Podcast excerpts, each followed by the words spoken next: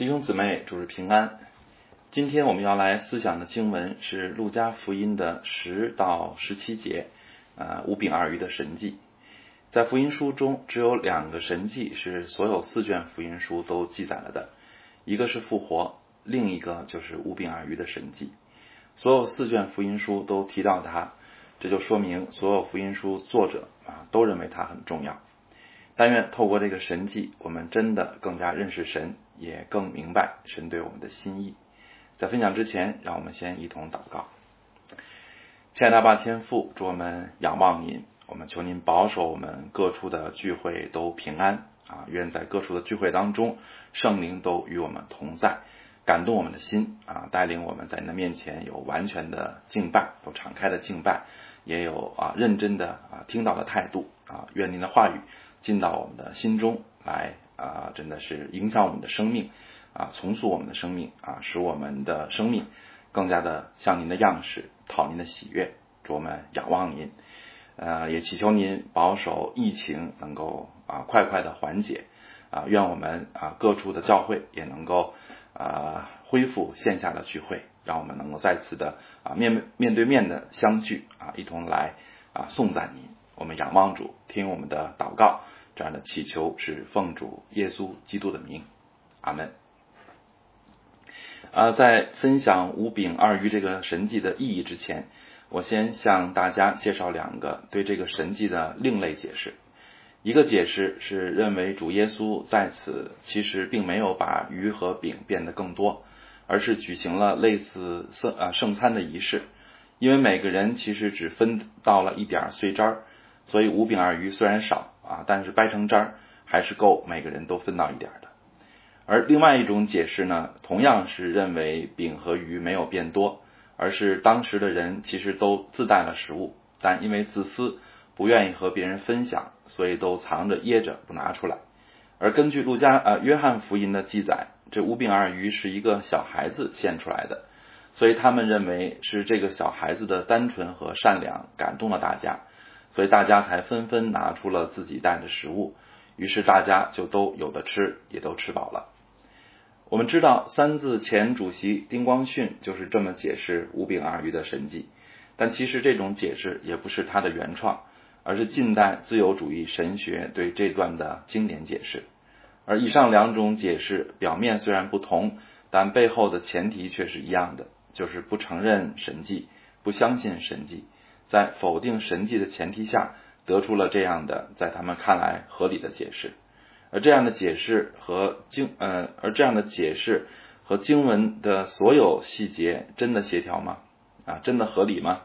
啊，这么解释五饼二鱼，那又如何解释圣经记载的其他那么多的神迹呢？你能相信圣经里的神迹都是作者想象出来或者编造出来的吗？这样的解释其实和犹太长老、祭司长听说耶稣复活了，却只是人说耶稣的尸体被他的门徒偷走了。是一样的，不是真的合理，而是反映出他们根本不信神，不信圣经是神的话，也不信基督真是神的儿子。所以，亲爱的弟兄姊妹，解释圣经的前提非常重要，以有神、信神为前提，你看到的是一回事儿；但是以没有神、不信神为前提，虽然是同一本圣经，却能读出完全不同的道理。所以，当我们参考市面上，各种不同的解经书或者不同学者的观点时，那个解释的前提是我们首先要考察的。如果他是以不信无神为前提的，那么他再怎么解释的似乎头头是道，也不可能正确，因为错误的前提不可能得出正确的结论。所以，除非我们是作为学者进行研究，否则应当拒绝这样的解释和观点，因为它既是出于既是出于不信。就不可能对造就信心有任何的益处。那么前提的问题解决了，接下来就让我们思想这个神迹给了我们哪些启示。纵观这一段，我想以一条线索来贯穿整个故事。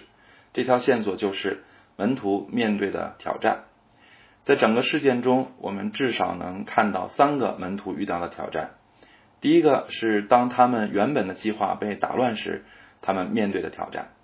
第二个是主耶稣赋予他们一个呃看似不可能完成的任务时，他们面对的挑战；第三个是当他们经历神迹后面对的挑战。啊，接下来就让我们一一思想这些挑战和神的心意。首先，让我们来看当门徒的计划被打乱时，他们面对的挑战。路加福音九章十节说，使徒回来将所做的事告诉耶稣，耶稣就带他们暗暗的离开那里，往一座城去，那城名叫伯赛大。主耶稣为什么要带门徒们啊门徒暗暗的离开呢？啊，马可福音六章三十到三十二节给了我们更清楚的解释。啊，马可福音说。使徒聚集到耶稣那里，将一切所做的事、所传的道全告诉他。他就说：“你们来，同我暗暗的到旷野地方去歇一歇。”这是因为来往的人多，他们连吃饭也没有功夫，他们就坐船暗暗的往旷野地方去。所以，原来主耶稣带着门徒去旷野是为了退休啊，借此可以恢复身心，重新得力。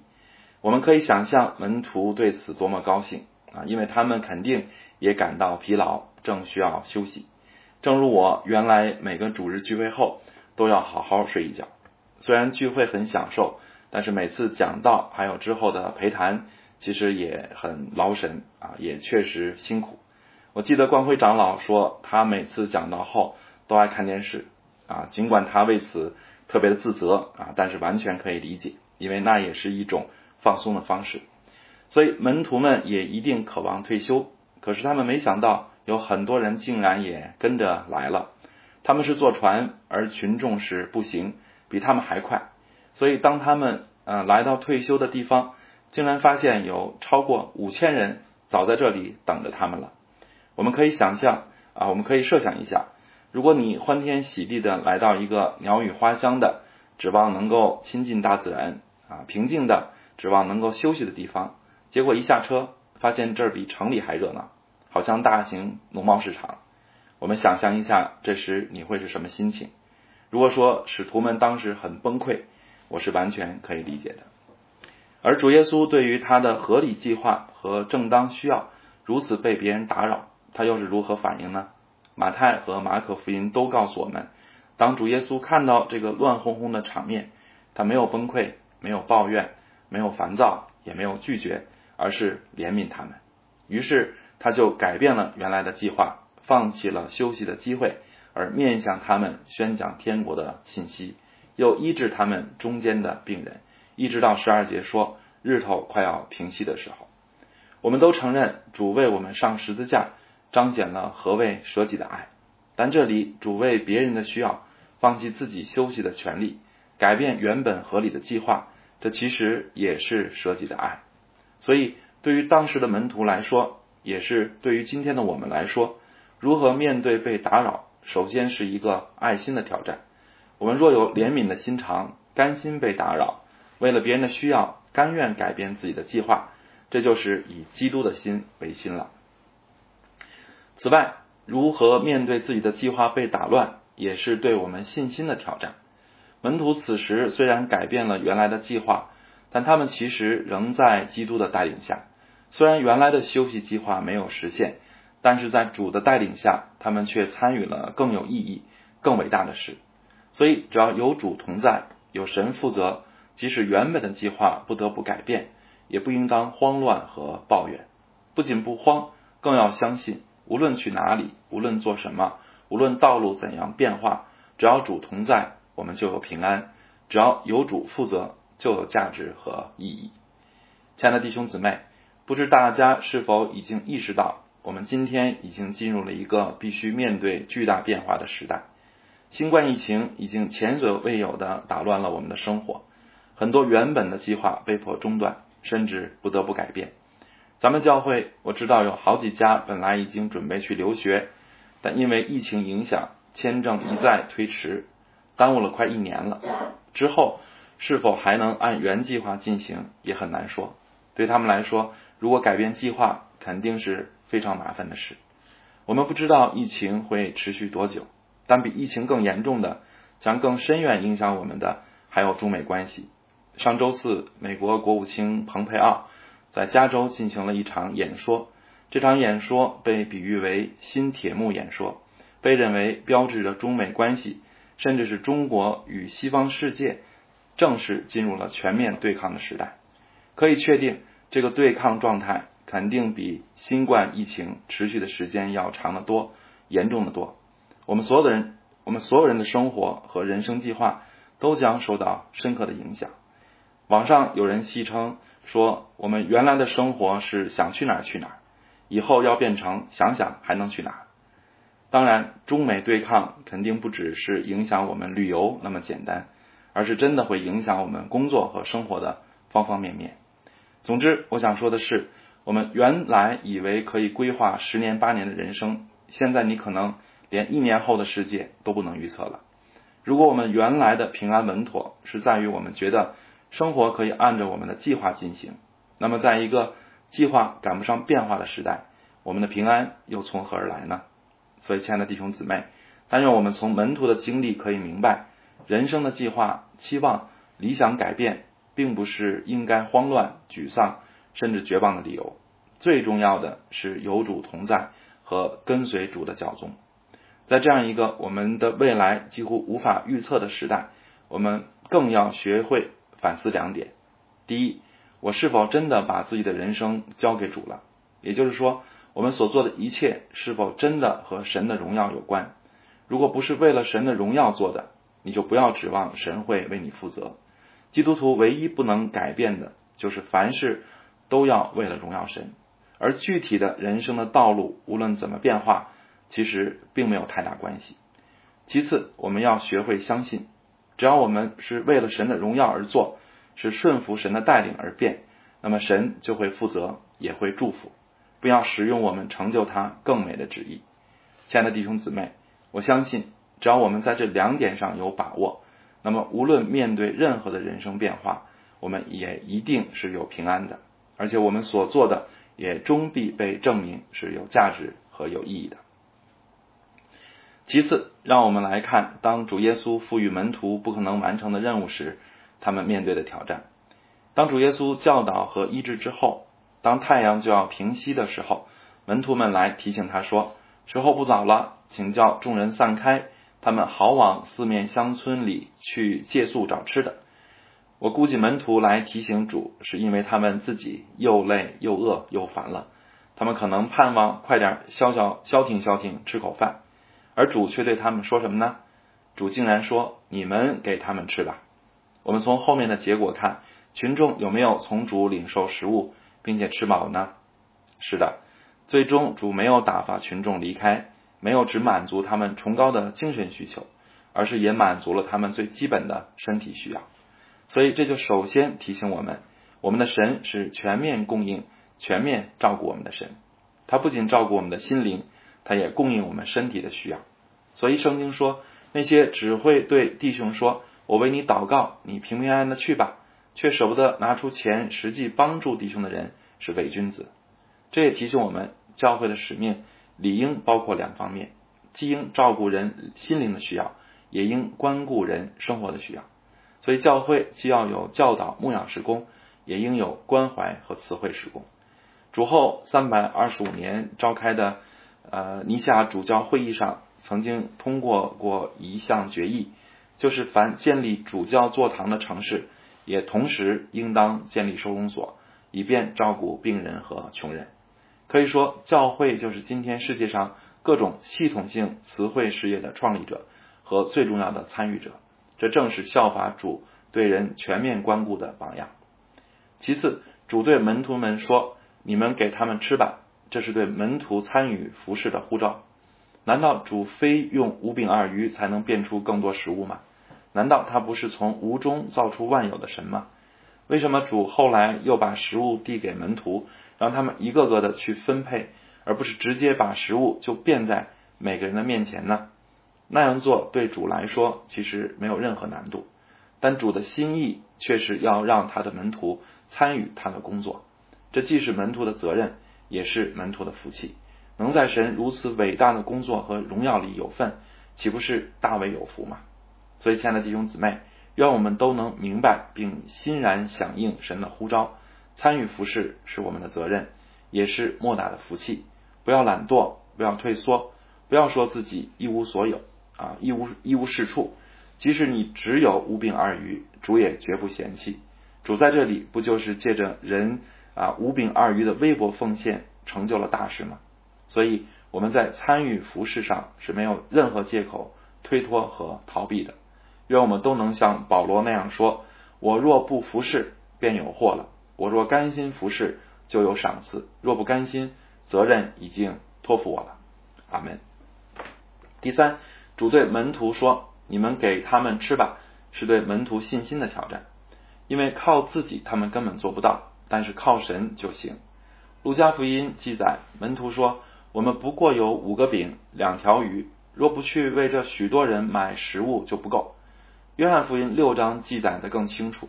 菲利回答说：“就是二十两银子的饼，叫他们个人吃一点也是不够的。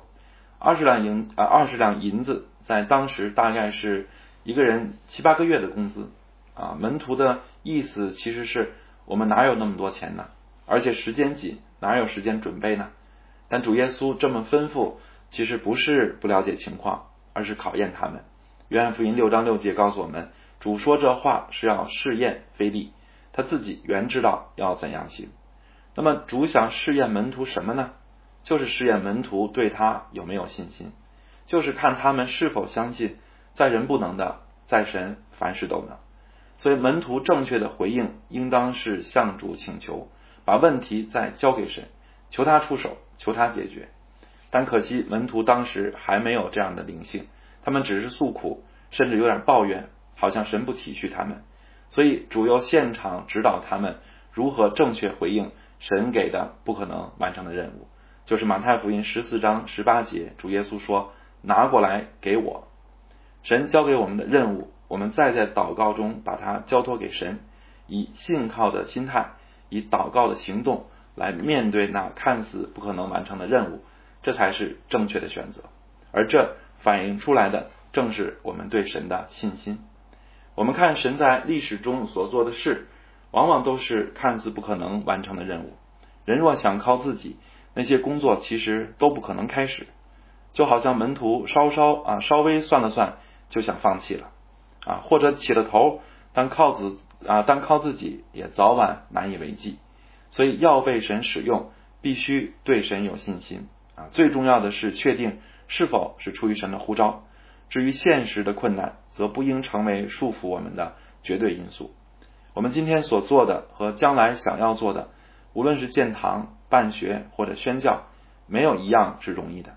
如果单单考虑人财物时局等因素，那么我们就应该什么都不做，因为困难都太大了。但如果那些真是神的呼召，如果我们也懂得随时依靠神，把难题接着祷告交给神。那么这些任务真的不可能完成吗？